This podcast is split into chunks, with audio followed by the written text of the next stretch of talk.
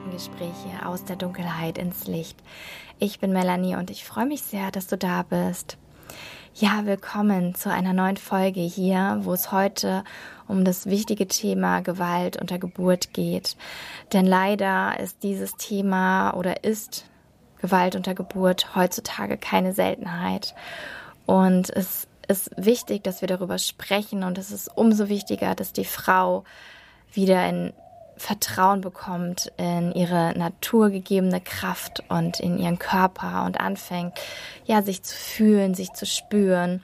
Und genau darum geht es hier heute in dem Podcastgespräch, was ich mit der lieben Anne Kompenhans geführt habe. Und Anne ist Expertin für Frauenarbeit. Sie arbeitet selber auch als Doula, bildet Yogalehrerin im Prä- und Postnatal-Yoga aus und hatte einfach ganz, ganz viel Wissen was sie hier mit uns teilt. Und es ist total inspirierend zu hören, zu erleben, wie eine Frau verbunden ist mit, mit ihrem, ja, mit ihrer göttlichen Essenz, möchte ich es mal nennen. Und ähm, es geht, ja, es geht einfach um so vieles hier in dem, in dem Podcast-Interview. Also nicht nur um, um das große Thema Gewalt unter Geburt, sondern um so viel mehr. Und deswegen lade ich dich ein, dir diese Zeit hier zu nehmen. Und ich freue mich total, wenn du es weiterempfiehlst an Freundinnen, an Frauen, die schwanger sind, die Kinder kriegen möchten. Es ist so wichtig, dass wir dieses Wissen teilen und dass ja wir einfach wieder in unsere Kraft kommen und anfangen uns zu fühlen. Und dabei hilft auf jeden Fall dieses Gespräch. Es gibt dir ganz, ganz viele wertvolle Impulse. Und genau, deswegen würde ich sagen, wir legen einfach los. Ich wünsche dir ganz viel Inspiration und Heilung. Hallo und herzlich willkommen.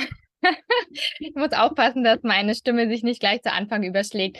Liebe Anne, zu meinem Podcast äh, Schattengespräche. Ich freue mich total, dass wir es geschafft haben, und du jetzt hier quasi digital vor mir sitzt. Ähm, es ist so schön. Du sitzt in Darmstadt, ich hier auf Bali und ich freue mich so, also für alle diejenigen, die Anne nicht kennen, Anne ist äh, ja eine so vielseitige Seele und äh, ich habe sie kennengelernt in ihrem wunderschönen Yoga-Studio, das Yoga in Darmstadt. Und äh, genau, eine wundervolle Yogalehrerin und ähm, so oft, dass ich aus der Yogastunde rausgegangen bin und dachte mir, wow, danke, danke, danke. Und Anna hat sich dazu fokussiert und spezialisiert auf das ganze Thema Prä- und Postnatal-Yoga und äh, bist Dula, bist Mama, bist so viel, machst Frauenkreise, also eine super, super Inspiration. Und ich hatte schon lange auch im Hinterkopf, mit dir zu sprechen. Und heute äh, wollen wir sprechen unter anderem über ein ganz wichtiges Thema, was ähm, ruhig mal aus der dunklen Ecke ins Licht geholt werden kann, nämlich Gewalt unter der Geburt. Und bevor wir da einsteigen, erstmal noch willkommen, liebe Anne. So schön, dass du da bist. Geht's dir gut? Ja, mir geht's wunderbar. Danke, danke, danke, danke, danke, danke, danke für die Einladung. Ich freue mich so sehr, mit dir zu sein und dass du mich eingeladen hast. Ich fühle mich so geehrt und bin so erfreut darüber, einen Beitrag in deinem wundervollen Podcast hineingeben zu dürfen. Welch Ehre und auch ähm, ja unsere Verbindung einfach. Wir kennen uns ja jetzt schon einige Jahre und dadurch, dass ich dich auch in deinen Schwangerschaften begleiten durfte und ja, davor schon kenne, vor deiner Mutterschaft und ähm, ja, so in Darmstadt und die Verbindung jetzt, und jetzt bist du in Bali und es ist einfach wahnsinnig schön und aufregend. Ähm, ich bin sehr, sehr dankbar. Vor allen Dingen auch heute ist Weltfrauentag. Yay! Und wir haben uns diesen Tag gewählt, zusammenzukommen genau. und über unter anderem dieses wichtige Thema auch zu sprechen, was ich finde, was an diesem Tag ganz großartig ist, ähm, ja, nochmal wirklich ähm, zu beleuchten. Und wir hatten letzte Nacht Vollmondin, also ne, die Passt. kraftvolle Frühlingsvollmondin und Weltfrauentag und wir beleuchten dieses Thema und andere und ich denke also nur so, wow, genau so soll es sein. Vielen mhm. Dank. Ja, schön. Dann lass uns mal gleich äh, reingehen in das Thema. Mhm. Ähm, was genau zählt denn eigentlich zur Gewalt unter der Geburt? Ähm, ja, also hm, was genau? Letzten Endes ist es schwierig, das Ganze so zu definieren, weil man da schon definieren müsste, was an sich ist eigentlich Gewalt. Also wo fängt es an, dass es Gewalt ist? Und da sind die Definitionen ähm, ja unterschiedliche Sichtweisen, ne, wann das beginnt und wann nicht. Und die Krankenhäuser, ich spreche jetzt mal von Krankenhäusern, die haben natürlich ganz andere Sichtweisen und ganz andere ähm, Richtlinien, an die sie sich halten. Letzten Endes ist alles, was eine Intervention ist, schon eine Form von Gewalt. Ähm, und also ich kann es einfach ähm, andersherum erklären. Ich sehe die Frau nicht als, als Mensch, der dafür da ist, neues Leben in die Welt zu gebären, so eine, ein, ein, ein Gebärmensch, sondern eine Frau ist ein unfassbar weises, kosmisches, mystisches Wesen zwischen den Welten, eine, eine, eine göttliche Präsenz, alleine schon, weil sie die Gebärmutter in sich trägt, die die ein, ein, eine, ein Übergangsraum ist zwischen den Welten.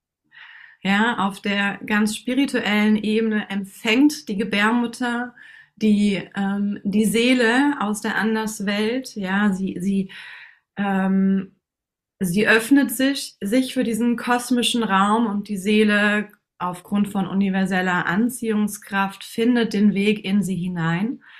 Und ähm, die Inkarnation findet statt und die Energie des Herzens des Kindes und der Mutter und der Puls der Gebärmutter weben diese, diese Faszination dieser Gemeinschaft von Körper, Geist und Seele und kreieren. Und also mir fehlen die Worte. Es ist ein krasses Gefühl, wenn man da reingeht, zu verstehen, was da eigentlich passiert. Und diese göttliche Präsenz, die eine Frau ist, die wird heutzutage überhaupt nicht, nicht im Ansatz verstanden und gefühlt und verehrt. Das heißt, ähm, Gewalt ist auch, dass, dass in einem Krankenhaus Vorgaben sind von außen und die Frau dadurch so geschwächt ist, in ihrer Präsenz überhaupt nicht diese Anbindung hat zu erkennen, bewusst zu sein, wer sie ist und welche Aufgabe sie hat. Ja, und ähm, dass es eine, eine unterschwellige Zeit gibt für die Geburt, ist eine Form von Gewalt. Ne? Eine Geburt mhm. wird, alles was über sechs Stunden ist, ähm, ist für das äh, Krankenhaus gar nicht tragbar, vor allen Dingen, wenn es keine Interventionen hat, die Geld bringen. Die die Hebammen können überhaupt nicht frei arbeiten, weil die einfach ähm, Vorgaben haben, an denen sie sich zu halten haben. Das heißt, auch die machen Sachen, weil sie sie machen müssen. Und da fehlt komplett dieses Feinstoffliche, dieses energetische.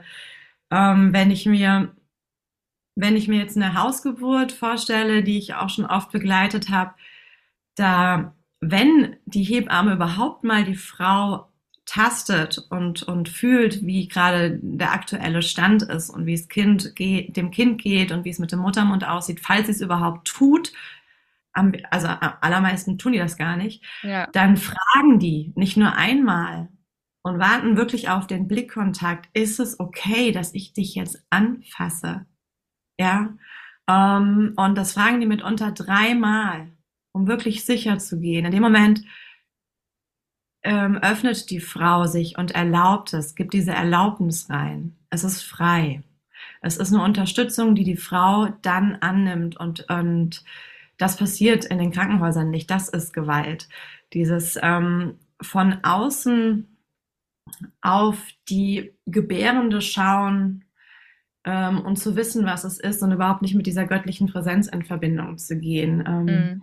Sie an Nadeln anzuhängen, das ist, äh, das ist Bewegungsunfreiheit. Ähm, in einem Kreissaal meinetwegen zu sein, wo die Tür für jedermann offen ist, der da halt irgendwie einen weißen Kittel trägt.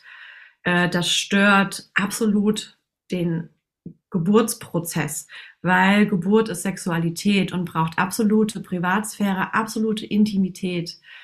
Ähm, ein CTG. Es funktioniert, ne? wir können die Herztöne hören, aber was die Herztöne tatsächlich aussagen und wieso die so sind, darüber haben wir überhaupt keine Ahnung. Das heißt, ein CTG ist am Ende auch eine Form von Gewalt, weil wir da drüber Aussage machen und dann wiederum auch einen Druck erschaffen können und damit auch wieder die Geburt stören. Ähm, letzten Endes ist, ist das alles, was wir erleben und was wir für normal halten, eine Form von Gewalt, von Unterdrückung der Frau.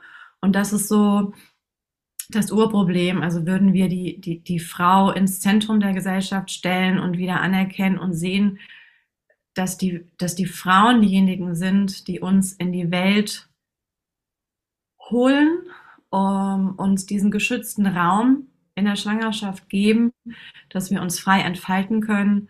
Also da haben wir auch Gewalt in der Schwangerschaft natürlich. Und ähm, wie wichtig es ist, dass wir diesen Übergang, ne, du sprichst viel vom, vom Tod und die Geburt und Tod, die sind einfach so nah beieinander. Das ist so mit der wichtigste Übergang in unser Leben. Und mhm. der braucht natürlich eine gewaltfreie, interventionsfreie, intime, äh, intimen Raum, damit das überhaupt stattfinden kann. Ja. Und das, und das alles, das alles äh, existiert nicht, weil wir nach Vorgaben und Regeln und mit Angst arbeiten und mit ganz, ganz viel Kontrolle. Und das Leben ist nicht kontrollierbar. Mhm. Ja. ja, ich finde es da schwierig. Ich meine, in manchen Fällen ist es ja auch wirklich ähm, total lebensrettend und hilfreich, weißt du, dass da interveniert wurde in einer, in einer Geburt.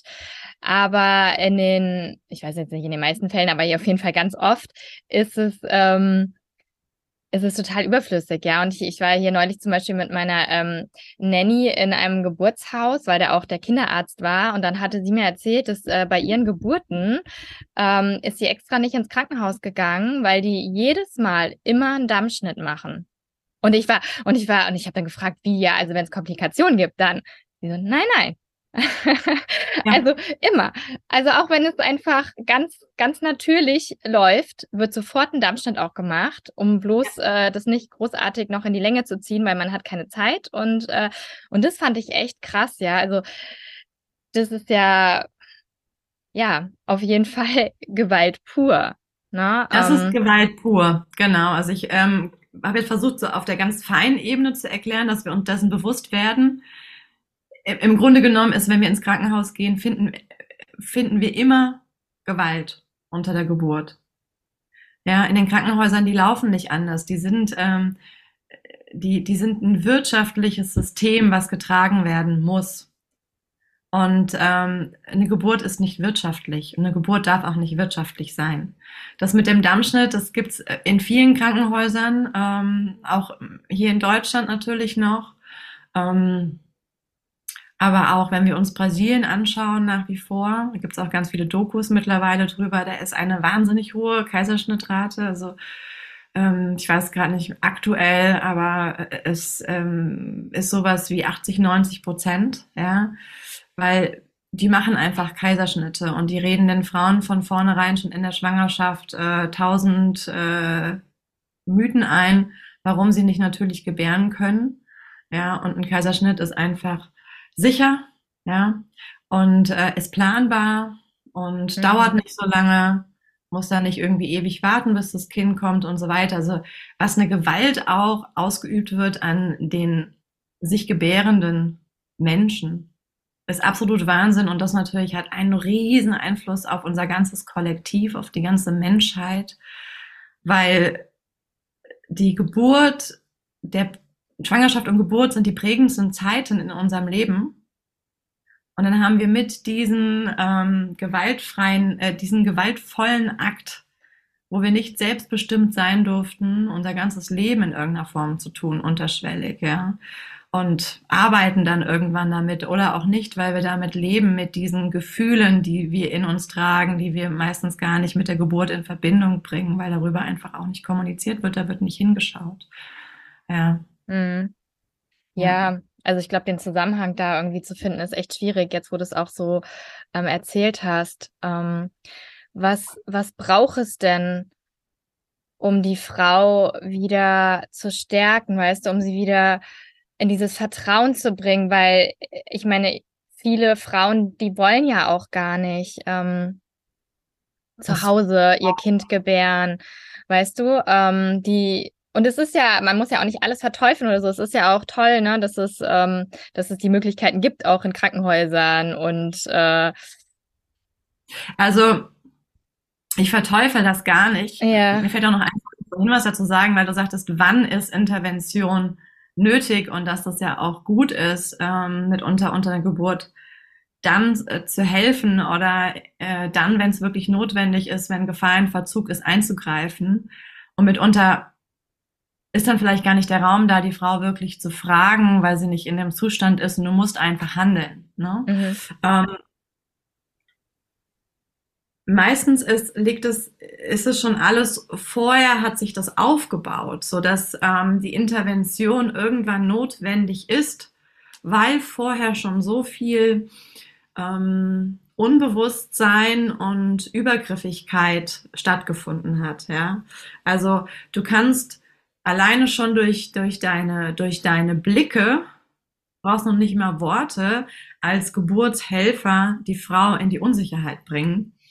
Ähm, unter der Geburt, was dafür sorgt, dass irgendwann Intervention notwendig ist, weil die Frau immer mehr die Verantwortung abgibt, weil sie in der Unsicherheit ist. Und ähm, die Unsicherheit ist wieder die Angst und natürlich hat sie dann Angst, dass ihr und dem Baby etwas passiert und das passiert dann so schleichend, dass sie immer mehr die Verantwortung abgibt und immer mehr im Außen schaut, wie sind denn die Gesichter, was sagen die denn, was passiert denn da gerade, dann ist sie nicht mehr bei sich. Und äh, wenn das schon angefangen hat, dann ist man meistens in so einem Kreislauf drin. Mhm. Ja, ähm, so genauso wie wenn, wenn, wenn so ein Kreislauf da ist und zum Beispiel immer mal wieder jemand reinkommt, und die Intimität der Frau unter der Geburt gestört ist, dann kommt die Geburt zum, Sto zum Stocken. Und es geht nicht weiter, was für das Kind unfassbar anstrengend ist, wenn die Gebärmutterkontraktion, die Wellen halt weiter sind und dieses Kind immer wieder zusammengequetscht wird in, im Paradies der Gebärmutter und mit dem Kopf auf einen ähm, harten Muttermund gepusht wird weil der sich nicht entspannt, weil er kein Vertrauen hat, weil die Frau sich nicht geschützt und wohlfühlt. Und das macht natürlich dann Einfluss auf das Kind. Es ist für das Kind immer anstrengender. Dann zeigt das CTG noch, dass die Herztöne irgendwie sich verändern. Dann wird wieder mehr Druck gemacht. Und dann kommt es mal schnell zum Kaiserschnitt oder zu irgendwelchen anderen Interventionen.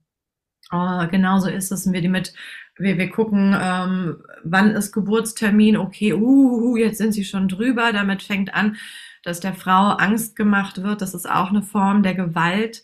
Ähm, statt ähm, das einfach zu lassen. Es gibt auch Länder, wo es 42 Wochen und nicht wie in Deutschland 40 Wochen gibt für den Zeitraum der Schwangerschaft. Hm, okay. ähm, einfach mehr Raum gegeben wird, damit entsteht dieser Druck gar nicht. Und dann kommt die Frau plötzlich in so eine Eigenverantwortung und ihr wird mitgeteilt, dass sie sozusagen dafür verantwortlich ist, wenn das dem Kind jetzt etwas passiert, ähm, weil sie ja überträgt, statt irgendwie die Venen einleiten zu lassen, die Geburt in den Prozess zu bringen. Was auch schon wieder gewaltvoll ist, weil die Hormone nicht natürlich miteinander spielen zwischen Mutter und Kind und ähm, das Kind überhaupt nicht die, ich sag mal, schmerzstillenden natürlichen Hormone bekommt, die es braucht unter der Geburt, plus nicht in der Verbindung mit der Mutter ist. Es ist von außen gelenkt, es ist nicht von innen gelenkt. Ähm, und damit auch Schmerzen, Unsicherheiten, Ängste erfährt, dies natürlich aufsaugt wie so ein Schwamm und dann auch in das Leben mit hineindringt. Das sind dann Urängste. ähm, die es einfach mitbringt, die sind dann da.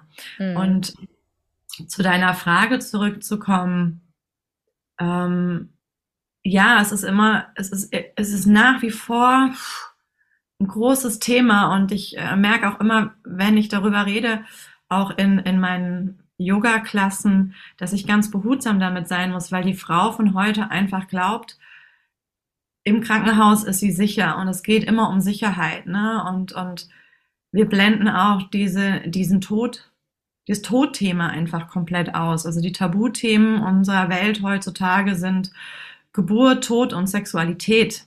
Mhm. Aber, aber, genau diese drei Themen finden unter der Geburt statt, weil Geburt ist Sexualität. Äh, unter der Geburt kann gestorben werden.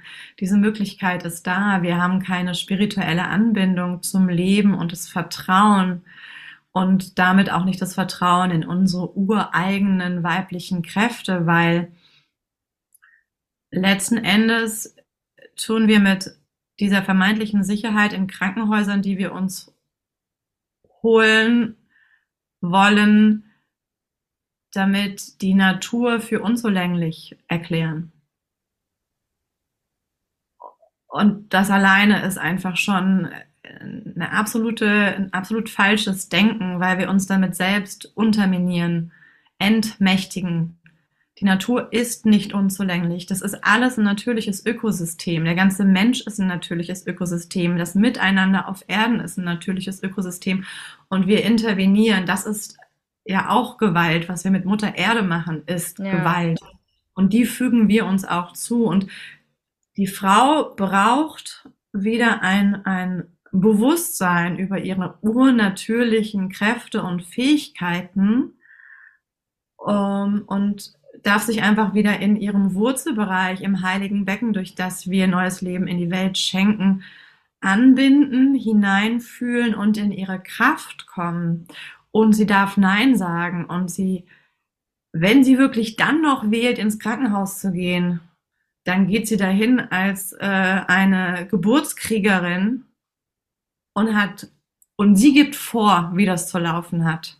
Mhm. Ich möchte nicht mehr wie zwei Menschen im Raum haben. Ich möchte das, das, das, das, das und äh, sonst gebär ich hier überhaupt nicht. Ja, und das kann sie natürlich vorher alles in Erfahrung bringen, sich wirklich damit ähm, verbinden und sich alles holen, was sie für einen geschützten intimen Rahmen braucht. Und das macht die Frau von heute nicht. Sie macht es einfach nicht. Und sie wird auch nicht dahin geführt, weil das ganze System so aufgebaut ist. Also der Frauenarzt führt sie auch nicht dazu. Die arbeiten ja alle miteinander. Das ist alles ein großes Konstrukt. Jeder bedingt einander, genauso wie äh, die, die Pharmaindustrie mit drin hängt und, und, und, und, und. Also uns wird einfach die, die Gebärmacht genommen und wir lassen sie uns nehmen. Also Opfer und Täter sind hier eins. Und solange wir das tun und nicht in unsere mich mit unserer Urkraft verbinden, wird es so weitergehen. Wir sind die Entmächtigten und äh, wir erfahren Gewalt unter der Geburt, wir geben unsere Verantwortung ab und wir übertragen das an unsere Kinder. Wir leben Unsicherheit, wir verbinden uns nicht mit dem Leben an sich und wir leben sehr durchs Außen definiert. Ja. Irgendwie krass, wo du das jetzt auch gerade so geschildert hast, habe ich gedacht, naja, weil du auch gesagt hast, die Frau von heute. Und dann dachte ich mir so, ja, die Frau von heute ist aber eigentlich ja auf der anderen Seite dann auch so stark, ja, und so selbstbewusst und ne, steht ein irgendwie für sich, so auf anderer Ebene, finde ich, also, ne? Und dann aber hat man gerade oder habe ich gerade auch so wirklich gespürt, so wow, also eigentlich und gleichzeitig ist sie so fern ab von von diesem Urvertrauen, ja, von diesem Natürlichsten, was es ja eigentlich gibt und ist dann ja eben gar nicht selbstbewusst, weil jedenfalls kenne ich in meinem Umfeld äh, kaum jemanden, der sich dann da hinstellt im Krankenhaus und wirklich die, die Dinge ganz konkret einfordert, wie, also ihr Recht auch einfordert oder so, ja. Und ich meine, ich habe es ja bei mir selbst auch erlebt, gerade auch als Erstgebärende, ja. Es ist so schwierig, ähm, da wirklich bei sich zu bleiben Weißt du, und sich nicht verunsichern zu lassen.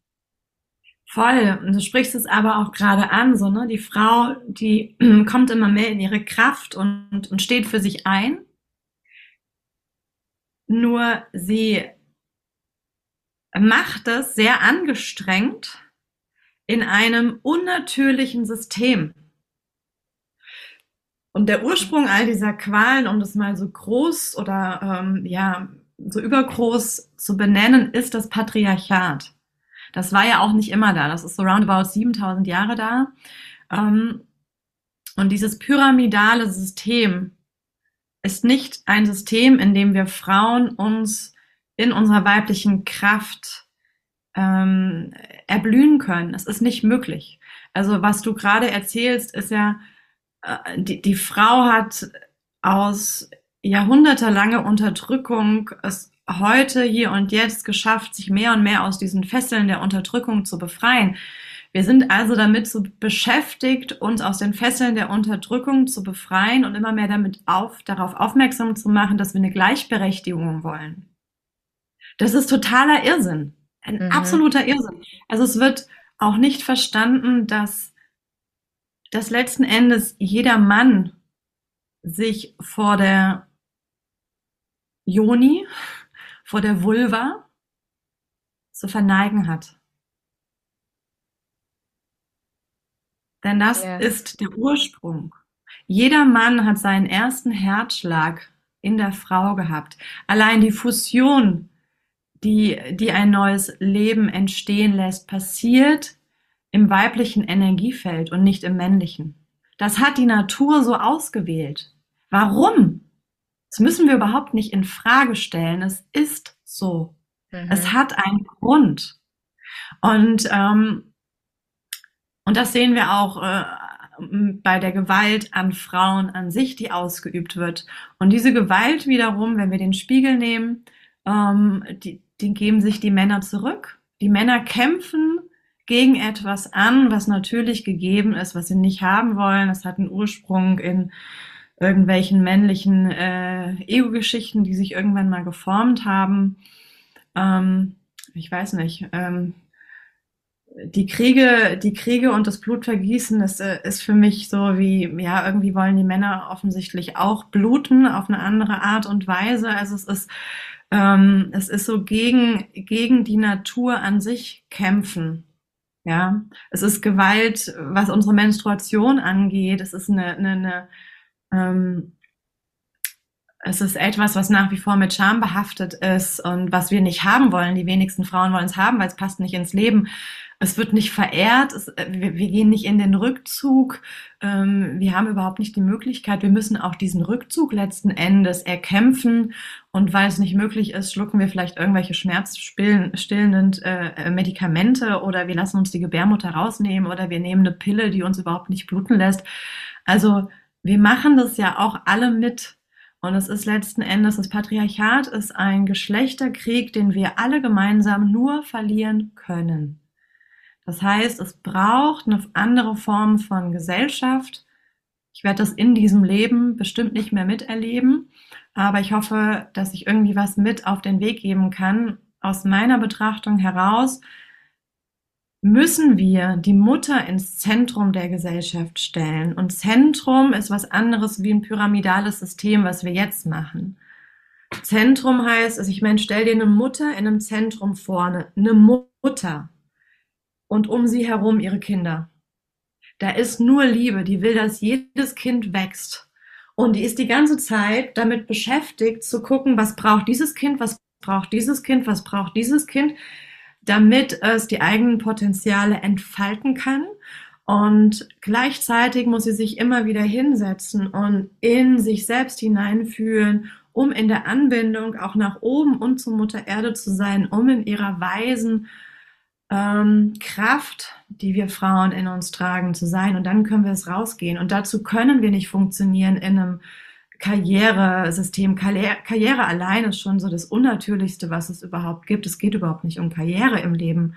Und wenn die Frau also wieder diesen Raum und diese Zeit hat, für sich zu sorgen, also dieser weibliche Körper braucht einfach viel mehr Pflege als ein männlicher Körper, mhm. ähm, dann fangen wir wieder an, auch das Mannsein zu verehren. Also wenn der Mann anfängt, das Frausein wirklich zu verehren und anzuerkennen, ja, ähm, was sie, was sie da leistet.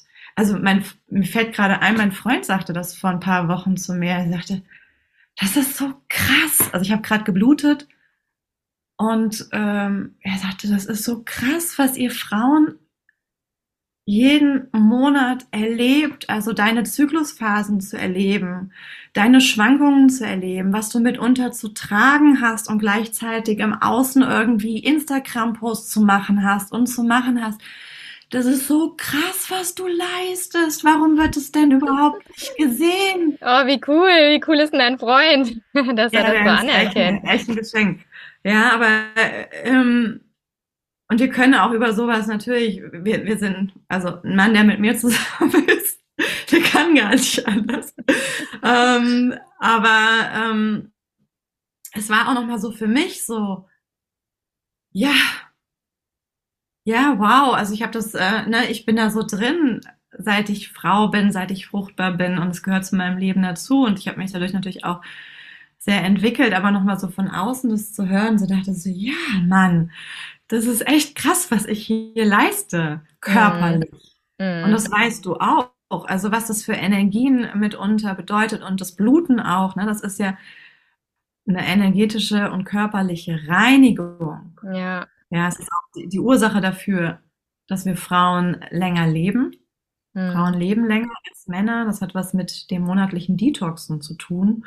Und weiß nicht, wer Fasten kennt, jetzt auch Männer und Entgiftung kennt, der weiß, dass das eine Herausforderung ist, auch mental, ja. Mhm. Und dann sollen wir hier irgendwie so ein Acht-Stunden-Business und dann noch die Kinder ähm, gesund bitte ähm, verkosten und alles Bio einkaufen und selber kochen und am besten noch die Socken selber stricken und Stoffwindeln und ne, was, wem wir alles gerecht werden wollen und dann noch eine tolle Hausfrau sein und eine Ehefrau und eine liebende, sexy Wifey äh, mit der man noch ganz tollen, ekstatischen Sex hat, der heutzutage auch nichts mehr wirklich mit Sexualität und Liebe machen zu tun hat, weil es da ja auch um Penetration und um ähm, erfolgsorientiertes, orgasmisches äh, Sexleben geht, was auch überhaupt nicht der Inbegriff von Verschmelzung und Liebe ist. Auch da ist diese, diese Möhre, hinter der wir herrennen, und ähm, ja, es ist alles, alles auf falschen Säulen aufgebaut, komplett. Also ja. Total. Es, ja. Ja, voll spannend, wie du das so schilderst und so. Also ich befinde mich da auch selbst noch total im Prozess und so, ja. Also ich meine, du bist da ja echt schon so total gestanden drin und ähm, aber ich finde es hier echt äh, in Bali auch wirklich faszinierend, weil äh, zum Beispiel eine Freundin von mir, die schon länger hier ist und ähm, die hat auch zwei Kinder und äh, die hat ihre Nanny und die lässt sich helfen von ihrer Nanny und dann gibt es noch jemanden, der mal zum Kochen kommt und ich habe so richtig gemerkt, wie so meine Gedanken am Anfang so, okay, krass, wie, wow, die ist jetzt nicht alleine da, sondern die hat ihre Nanny mit und da hilft ihr jemand und ähm, die erlaubt sich das, die geht regelmäßig, gehen die sich auch massieren einmal die Woche und so, ne? Und ich war, ich habe so richtig gemerkt, wie so in meinem Kopf das so war, so, okay, krass, wow. Und was die das macht, aber ich kann das ja eigentlich auch alleine. Warum soll ich jetzt mit meiner Nanny irgendwie wohin gehen? Ich habe immer alles alleine mit meinen zwei Kindern gemacht. Warum soll ich jetzt eine Nanny mir irgendwie nehmen? Ne? So, und ich habe das so immer alles so beobachtet, so meine Gedanken und die Gespräche, die ich da so geführt habe und dann echt so erkannt, so, ja, also sich erstmal überhaupt erstmal wieder zu erlauben, auch, weißt du, Hilfe anzunehmen und wirklich auch, ja, sich einzugestehen, so, hey, ich muss nicht alles machen. Weißt du? Also, das, das, und das ist, das ist krass, wie sehr wir da schon in Deutschland eigentlich so geprägt sind und wie ich gleichzeitig dann auch so ein schlechtes Gewissen habe, weil ich da denke, oh jede, wenn ich das meiner Mutter erzähle, die alleinerziehend war, weißt du, mit Vollzeit, mit keine Ahnung was, ja, und ich erlaube mir jetzt hier eine Nanny, die mir hilft. Und dann habe ich aber erstmal gedacht, ja, wie krank das eigentlich ist, ja. Also kein Wunder, ähm, dass Frauen, also wie viele Frauen einfach unter dieser Last der Mutterschaft schon leiden auch einfach, weil das so viel zu tragen ist.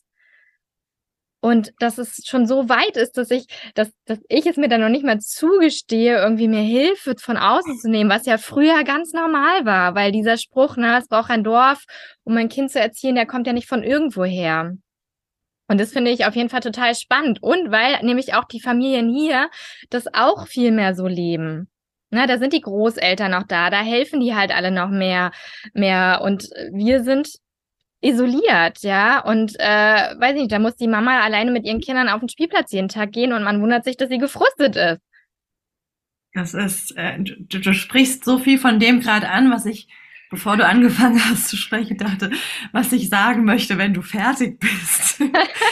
ähm, so schön. Ja, es ist, äh, es ist genau so. Und äh, auch die alten Menschen mit reinzuholen. Also wenn wir uns jetzt anschauen, wie wir hier früher in Europa gelebt haben, es gab sogenannte Langhäuser. Und ähm, wir haben alle, wir haben auch, wenn wir nicht blutsverwandt waren, die äh, gemeinschaftlich in einem großen Langhaus gewohnt und äh, wir haben auch die, die Nachbarn, die mit dazu gewohnt haben. Es hat alles eine Form, war alles eine Form von Verwandtschaft, was dazugehört hat.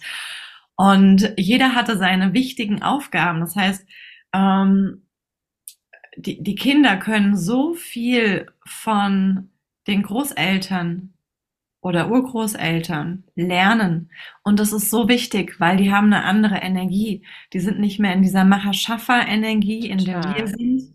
Und das brauchen die Kinder zum Großwerden. Diese, diese Ruhe, diese Weisheit, diese Entspanntheit. Und das sind Aufgaben, ähm, die wir als Großeltern und Urgroßeltern haben. Und die wird uns genommen. Wir werden oftmals abgeschoben. Also du sprachst, hast auch Trennung angesprochen. Wir, dass wir alleine in eigenen Haushalten leben, ist schon eine Abspaltung und Trennung, die unnatürlich ist, äh, uns auch gar nicht mehr sichtbar zeigen.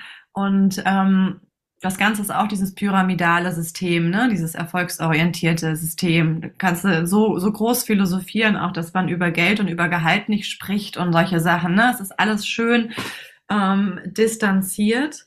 Und letzten Endes ähm, ist es auch so krass, dass diese ganzen Berufe wie Krankenschwester, Pfleger, He Hebamme, äh, Altenpfleger und so weiter, Kindererziehung so unterbezahlt ist und wir in diesem dieses System aufrechterhalten, was absolut unnatürlich ist und die alten Menschen in irgendeine Form ne, abschieben, mhm. weil wir das nicht halten können, weil wir in diesem System zu funktionieren haben und ähm, somit ist letzten Endes so viel Zerstörung da. Also wir dürfen dahin zurückkommen, dass wir Aufgaben haben. Die alten Menschen leben länger, wenn sie diese Aufgaben haben, weil die sind herzerfüllend die Enkelkinder ja. auf dem Schoß zu haben als Beispiel und ein Lied vorzusingen und sie zu streicheln und zu wiegen.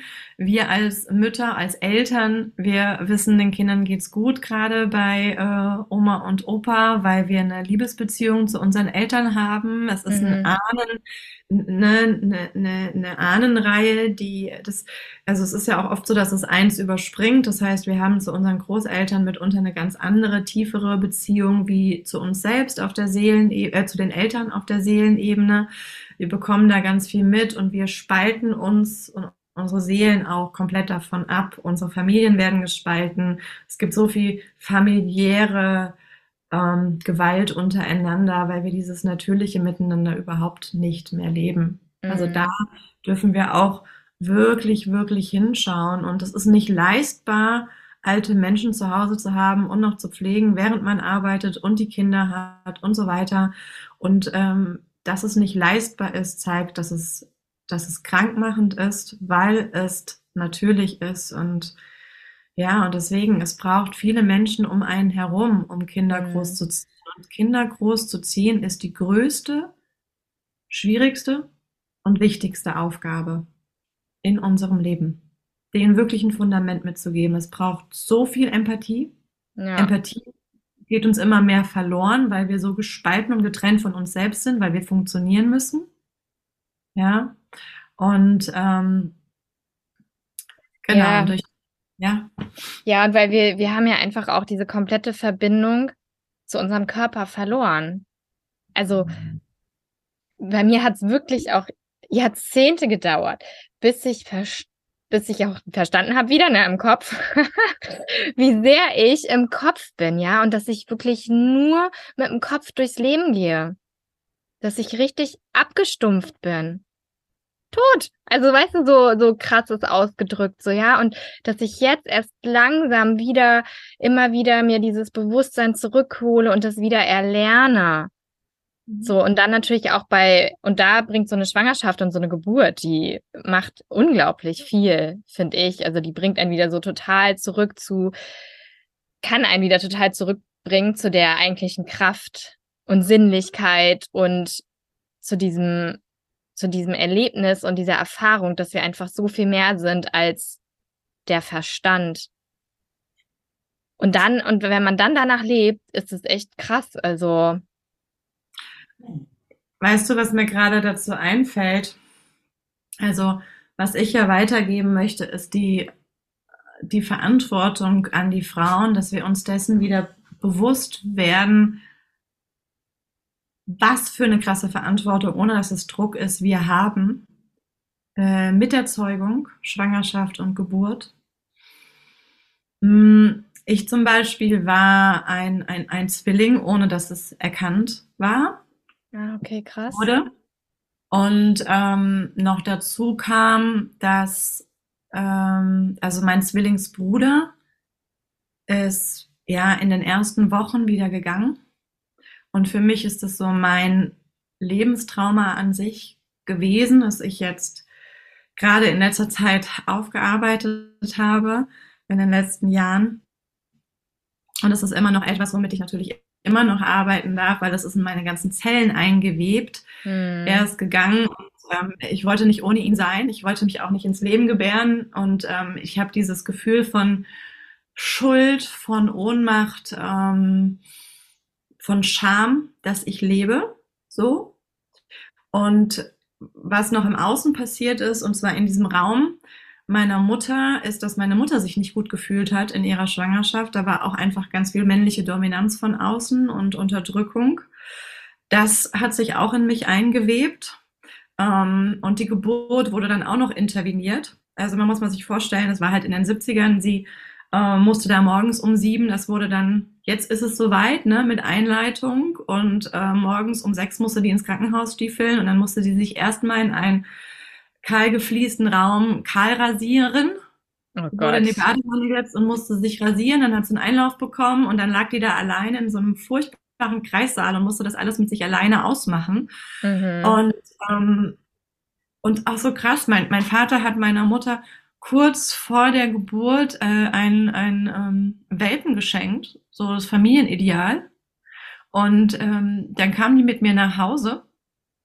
Heiliges Wochenbett. Und die musste mit dem Hund Gassi gehen. Mein Vater ist arbeiten gegangen, ne? Die musste sich um alles kümmern. Während die noch im Wochenbett war, Wochenfluss hatte, ähm, die konnte mich nicht, die hätte mich stillen können, aber die Hebammen haben damals gesagt, also mit den Brustwarzen können sie das Kind nicht stillen. Wow. Ja, dann, also dann wurde ich auch nicht gestillt. Und ähm, relativ schnell wurde ich natürlich auch abgelegt in, in ein Kinderzimmer, weil damals war ja auch noch so diese, diese Sichtweise, dass zu viel Nähe einfach nicht gut tut und dass du die Kinder schreien lassen musste. Ne? Und dann hm. diese Sachen. Also da wurde ich persönlich maximal gebrochen.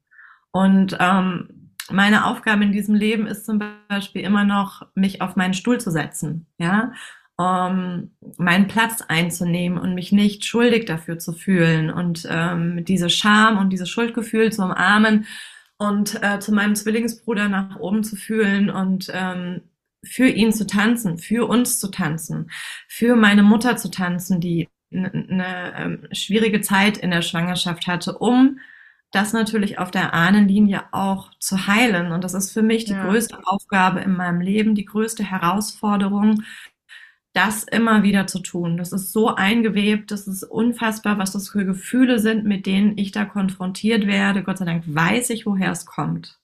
Mhm. Und das ist für mich, deswegen ist es für mich so ein Herzensanliegen, rauszuschicken, was wir für eine Verantwortung haben und wie wichtig es ist, dass wir Frauen in unsere natürliche Kraft zurückfinden, ganz viel Raum und Zeit haben, mhm.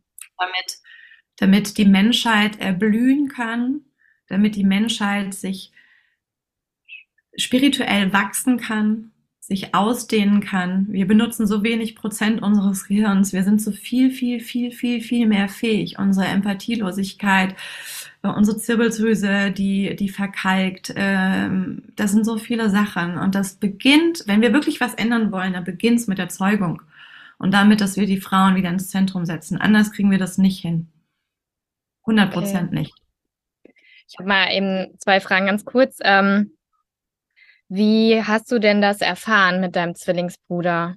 wenn sich jetzt vielleicht, wenn jemand zuhört und sich fragt, ja, ähm, aber meine Mutter kann mir nicht mehr viel erzählen oder so, ähm, wie das auch lief oder was passiert ist. Ähm, wie, wie bist du an dieses Wissen gekommen? Es gibt ganz viele Wege. Ja, es gibt ähm, ganz viele Möglichkeiten. Du musst natürlich, also es ist eine Form von spiritueller Heilarbeit. Entweder lässt du dich ähm, in Einzelsitzungen da reinführen, Menschen, die dich da reinführen können, dass du diese Weisheit zu dir selbst erfährst, dass du das siehst, dass du es erkennst. Ähm, genau, ich habe es, also meine, meine heilende Medizin ist ähm, eine schamanische ähm, Pflanzenmedizin, ja, mhm. Ayahuasca. Okay. Genau, Spannend. mit der ja, mit der ich seit Jahren arbeite. Und ähm, Ayahuasca ist mütterlich. Das ist nicht, äh, es gibt auch andere Pflanzen wie, wie Pilze, die, die sind sehr männlich. Ja, und ähm, Ayahuasca ist sehr liebevoll. Also die schaut immer, was kannst du gerade tragen, was ist wichtig für deinen nächsten Schritt der Erkenntnis. Ähm, und sie fragt dich mitunter. Also wenn es krasse Themen sind, die so un, äh, überdeckt sind, das hat ja auch einen Grund, dass es überdeckt ist. Da ist sie sehr, sehr liebevoll, also so mütterlich und weich und gibt dir Raum und Zeit, wenn du bereit bist, in diesen Raum reinzugehen und dann auch nur dir das anzuschauen und nochmal zu fühlen, was du brauchst. Und ähm, ja, ich habe es mit Ayahuasca von Zeremonie zu Zeremonie ähm, bin ich da immer tiefer reingereist, bis ich tatsächlich irgendwann ähm, überraschend natürlich, es ist immer überraschend, weil du weißt es nicht. Plötzlich war ich mit meinem Zwillingsbruder ganz am Anfang in der Entstehung und ähm, das war unfassbar schön, mit ihm da zu sein und plötzlich ist er hochgegangen und dieses dieses Gefühl des Alleinesessens, das, das natürlich mache ich solche solche Reisen dann auch hm, also ich bin nicht alleine, ne? Ich habe mhm. jemanden, der, der, mich begleitet, ähm, weil da kommt viel hoch. Und dann war ich lange im Uterus noch bis hin zur meiner Geburt und ich wollte nicht raus und ich habe ähm, mich wirklich dagegen geschoben. Ich wollte nicht raus. Und meine Mutter sagte dann auch, als ich mit ihr drüber sprach, ja, du wolltest tatsächlich nicht raus. Also es hat ewig gedauert und am Ende wurde Christellert, auch eine Form von Gewalt. Damals wussten sie sich nicht anders zu helfen. Also sie haben alle am Bauch geschoben und nach unten gedrückt und haben mich rausgequetscht. Oh ähm, bloß, ich wollte nicht atmen. Ja, und ich weiß, dass ich, ich habe auch unter Ayahuasca dieses Gefühl gehabt von, ich will nicht atmen, weil ich will zurück. ähm, hier ist nicht gut. Und ich will, ähm, ich will einfach nur Liebe und Frieden und äh, das fühle ich hier nicht. Und ähm, ja, und ich habe das auch danach noch öfters in Ayahuasca-Reisen Stück für Stück mir dieses Thema anschauen können und da in die Heilung gehen können und habe zusätzlich, ich habe eine Freundin, die macht, die ist Heilerin mit aramäischen Gesang. Mm, Genau, die ist, die konnte das auch alles schon wahrnehmen, die ist auch reingegangen, die hat mir dann, ähm, ich habe meinen Zwilling festgehalten, rechts unten, ähm, auf der Höhe meines Eierstocks rechts. Und da habe ich immer ganz viele energetische Blockaden gehabt und Schmerzen auch über Jahre. Die konnten wir rausziehen. Ne? Also das habe ich in einer Session oder mehreren Sessions dann auch mit ihr gemacht, das wirklich energetisch rausziehen. Das kann sehr schmerzhaft tatsächlich sein. So ist seine Energie jetzt nicht mehr in mir. Ich habe ihn auch endlich freilassen können und ich war mein Leben lang damit beschäftigt, sehr angestrengt, mir keine Zuwendung zu geben, sondern ihn festzuhalten. Das sind so viele Sachen und das Tragen, ja. also es gibt äh, Zwillinge ohne Ende. Wir wissen es nur nicht. Also es passiert, ich glaube, 20 Prozent von uns kommen nicht alleine. Sie inkarnieren nicht alleine. Nur, dass wir die Ultraschale ähm, einfach nicht in den ersten, sage ich mal, acht Wochen machen. Und es kann sein, dass in den ersten fünf, sechs Wochen halt ein Zwilling abgeht und dass es von der Mutter so gar nicht wahrgenommen wird. Mitunter verwachsen Zwillinge aber auch im, ähm, im Körper des Zwillings, der leben wird. Wow. Das gibt es mhm, ganz tolle Bücher drüber. Das verwächst sich ähm, ähm, innerlich oder auch ähm, wirklich auch sichtbar, dass man irgendwelche Stellen hat, wo das reingewebt und reingewachsen ist. Und es wird nach wie vor auch nicht angeschaut. Denn das ist ganz, bei ganz vielen so dieses Trauma im Leben, die kommen nicht in ihre Kraft, die sind depressiv, die fühlen sich immer, sie sind immer die Erste, die denken, ich bin schuld zum Beispiel und so.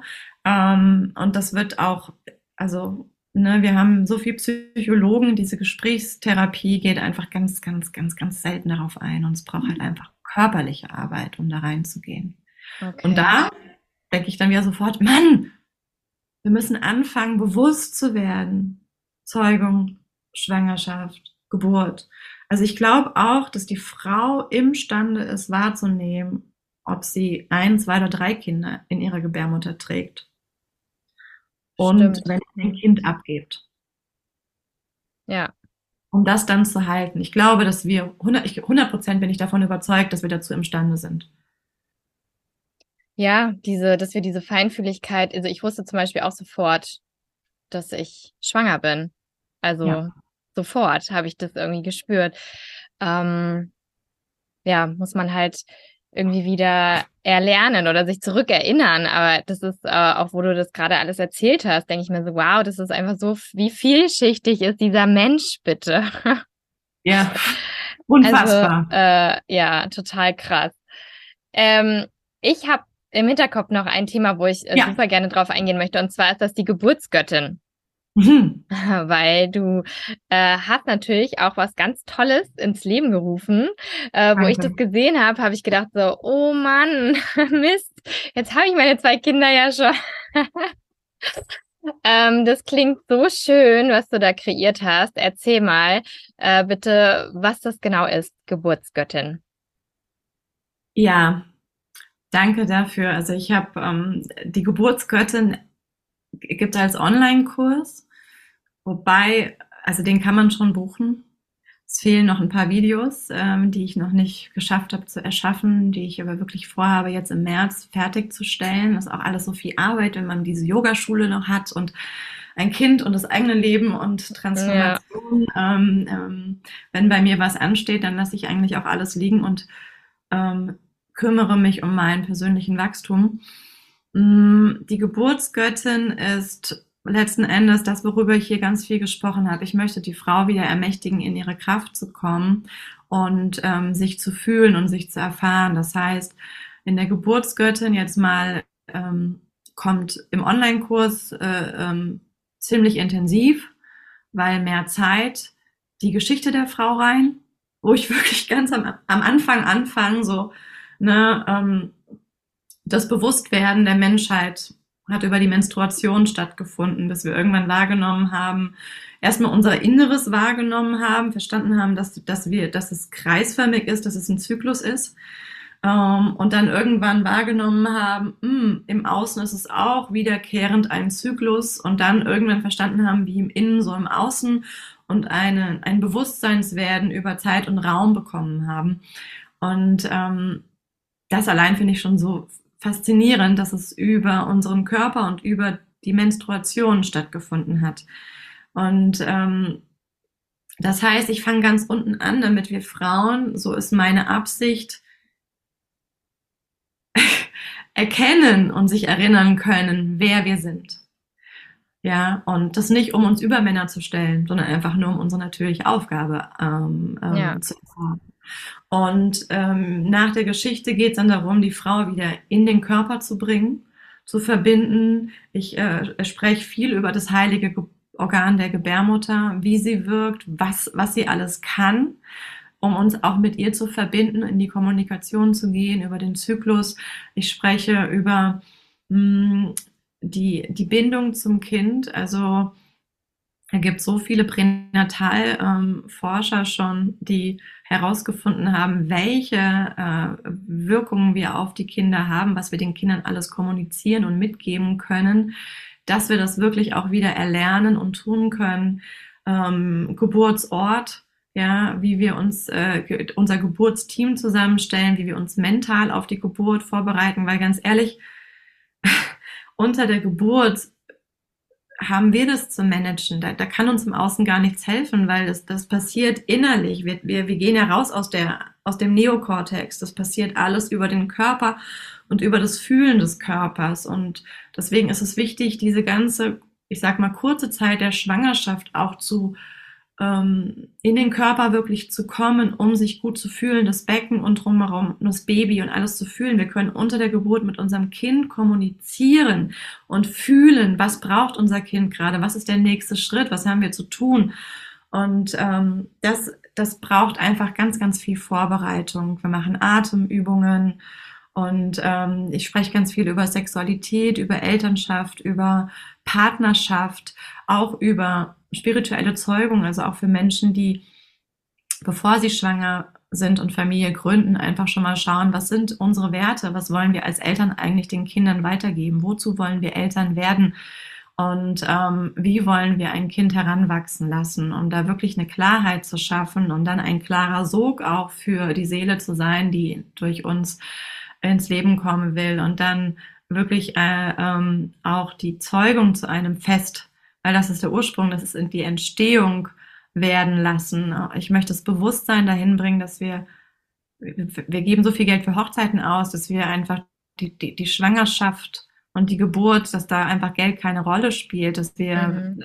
das wirklich als wichtigstes, heiligstes ähm, Zeitfenster in unserem Leben sehen, in dem wir eine wichtige Aufgabe haben, dass die Frau wohlfühlen und genießen lernt, weil wenn die Frau sich wohlfühlt und sich genießt, dann gibt sie das an das Kind weiter. Und du sprachst vorhin von Massage. Also die Massage löst schon Oxytocin aus. Das ist ein Wohlfühlhormon. Ähm, wie wichtig es ist und dass wir Frauen wirklich auch unseren Partnern immer wieder sagen können, ähm, bitte, bitte, kannst du mich da massieren, kannst du das machen, dass wir die Schwangerschaft an, an höchster Stelle den Genuss und das Wohlfühlen von uns selbst ja. und uns als Göttin auf unseren Stuhl setzen.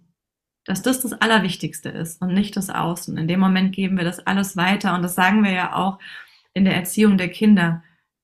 Wir, wir geben den Kindern nicht das, was wir sagen mit, sondern das, was wir tun. Hm. Ja. Wir können es in der Schwangerschaft einfach schon vorleben. Mhm. Ja, die Werte. Und das und noch viele, vieles mehr. Also es ist wirklich ein großes ähm, ähm Spektrum, was ich da so aufgebaut habe und auch noch dran bin. Also so cool. Diesen Monat werde ich endlich den ersten Tagesworkshop der Geburtsgöttin am 25. März geben. Ähm, genau, ich bin aber auch dran. Ich suche noch einen Ort. Ich möchte äh, Wochenenden machen für Schwangere, so ein äh, Retreat-Wochenende, wo es noch mehr um Schwesterschaft geht, in die wir eintauchen können, ähm, miteinander sein, über alle möglichen Themen sprechen ähm, da brauchst du ein ganzes Wochenende als auch Geburtsvorbereitungswochenende wirklich nur für Schwangere. Und da einen geschützten Ort zu finden, äh, ist im Moment gerade noch so challenging. Mhm. Und äh, das ist alles so der Überbegriff der Geburtsgöttin. Wir sind Toll. Göttinnen, wir sind Schöpferinnen und äh, wir dürfen uns wieder auf unseren Thron setzen. Hm. Das heißt, es richtet sich an Schwangere, aber auch an solche, die es, werden wollen. Okay. Ja, an, ja, auch ja. an Eltern. Also ich lade auch, da sind so viele Videos auch im Online-Kurs für die Paare. Also ich würde mich natürlich freuen, wenn sich ja. Jedermann auch dafür interessiert. Ne? Ja. Und auch ganz viel schambehafteter sexuelle Themen werden angesprochen, oh, cool. über die ich rede. Also es ist so wichtig. Ja. ja. Ähm, genau, und die Geschichte der Frau, also ich denke, wenn der Mann die Geschichte der Frau, bei mir geht es jetzt wirklich auch um Europa dann nochmal mehr, auch versteht, dann bekommt er auch ein anderes Bewusstsein und nimmt die Frau anders wahr und bekommt auch mehr Zugang zu sich. Mhm. Ja, auf jeden Fall. Ach, liebe ja. Anne, das klingt echt ganz wundervoll. Ich werde das alles ähm, verlinken in den Show Notes, auch deine Homepage. Ja. Da sind deine Kontaktdaten drin. Und ja, da bin ich ganz gespannt, deinen Weg äh, weiterhin auch zu verfolgen. Und alle, die in Darmstadt oder im Umkreis von Darmstadt wohnen, den kann ich von ganzem Herzen auch deine Prä- und Postnatalkurse empfehlen. Das war einfach Highlight pur, wirklich da immer, oh, ich weiß das noch ganz genau, wie ich da lag in der ersten Schwangerschaft und einfach so heilige Momente, die ich da hatte mit meinem Baby im Bauch, was, also wie oft ich da so berührt war, auch von deinen Worten, die da einfach ganz intuitiv fließen und aus dir rauskommen, ja, das, äh, ja, das ist wirklich. Ich bin auch äh, selbst immer toll. so berührt. Ja, ich glaube, du weißt gar nicht, was du da eigentlich von dir gibst. Nein, ich weiß nicht, was ich sage. Ich habe ja. gestern Abend auch wieder unterrichtet und mitunter laufen mir die Tränen, weil ich denke, woher kommt das denn? Und ich werde mir das merken, aber ich weiß es dann halt irgendwie ja. nicht. Ja. tatsächlich ähm, intuitiv. Und weil du es gerade noch ansprichst, ähm, möchte ich es auch tatsächlich hier nochmal, weil du sagst, bewerben, die Prä- und Postnatal-Yoga-Lehrer-Ausbildung, die ich gebe. Ähm, da geht es auch wirklich darum, dass du nicht nur so die ganzen Techniken lernst, Asana, sage ich jetzt mal Yoga philosophisch, sondern wirklich dich mit deiner Frau und dem Frausein verbindest und all das, worüber ich gerade hier gesprochen habe im Podcast und noch darüber hinaus verstehst. Und dann, ich denke halt einfach auch, dass Yogalehrerinnen, die Prä- und Postnatales Yoga unterrichten, das wissen sollten, weil sie eine andere Energie präsentieren und den mhm. anderen was den Frauen natürlich was anderes mitgeben können, wenn sie ja. selbst auch das leben. Ja. Damit denke ich auch, kann, kann ich auch wieder einen Unterschied machen. Ne? Wenn Total. die Yoga-Lehrerin sich wieder auf den Stuhl setzt und ins Zentrum bringt und ihre Weiblichkeit nährt, ihre Brüste massiert als Beispiel und, und, und, und, und, dann ähm, ihren Zyklus, ihre Menstruation verehrt und so, dann kann sie auch ganz anders das an die schwangeren Frauen wieder weitergeben, sie mit befähigen, unterstützen, in ihre Macht, in ihre Kraft zu kommen, in ihre mhm. Gebärfähigkeit. Und dann können wir auch wieder, also ich denke so, dass das ist so ein, das ist nochmal so ein großes Netz, was wir da machen können. Wenn ich, also ich habe jetzt hier auch, ich mache das ja schon viele Jahre, die kamen schon aus der Schweiz und aus Österreich, äh, ne, aus ganz Deutschland zu den Ausbildungen mhm. angereist. Mhm überall in Deutschland sitzen Frauen schon, die bei mir die Ausbildung genossen haben und die schon wieder einen Unterschied an die Schwangeren mitgeben. Und da ja. haben wir auch einen sehr großen Einfluss. Total. Also für mich ist auch klar, wenn ich da irgendwann mich mal weiterbilde im Bereich Prä- und Postnatal, dann mache ich es nur bei dir und hoffe deswegen, dass du es noch ganz lange anbietest. Ja. Ja, cool. Liebe Anna, ich danke dir so sehr für das Teilen, äh, deines ganzen Wissens, für dein Sein. Und es war total schön, äh, das alles von dir zu erfahren und aufzusaugen. Und äh, ich könnte noch über so vieles mehr mit dir quatschen. Aber gleich schneien meine Kinder hier rein. Ja. und äh, ja, deswegen, ich wünsche dir alles, alles Liebe und ähm, ja, wir Danke. bleiben in Kontakt. Wir bleiben in Kontakt. Ich wünsche dir auch alles Liebe. Danke, danke, danke, dass du diesen Space eröffnet hast. Ich bin dir sehr dankbar, dass wir sehr so offen und frei darüber reden konnten und durften. Und danke ja. für deine Arbeit. Großartig, ich habe es dir vorhin schon gesagt. Du machst damit auch so einen Unterschied, dass wir hinschauen, dass wir uns mit uns verbinden und den Welten verbinden. Ich bin sehr dankbar, dass du das machst und dass du angefangen hast, es zu tun und mhm. gerade so wunderbar leuchtest und diese Arbeit machst. Danke, danke. Mhm. Danke. Ich hoffe sehr, dass dir das Gespräch gut getan hat, dass du vieles für dich mitnehmen konntest. Wenn du noch Fragen hast oder Anmerkungen hast an Anne oder an mich, ich verlinke dir alle Kontaktdaten in den Show Notes. Dort findest du alles auch über Annes Angebot zur Geburtsgöttin. Und ja, wie immer freue ich mich sehr über eine positive Rezension auf iTunes oder Spotify. Ähm, abonniere den Podcast, damit du keine weitere Folge mehr verpasst. Und Ansonsten freue ich mich sehr, wenn wir uns nächstes Mal hier wieder hören. Ja, lass es dir gut gehen. Bis ganz bald. Bye bye.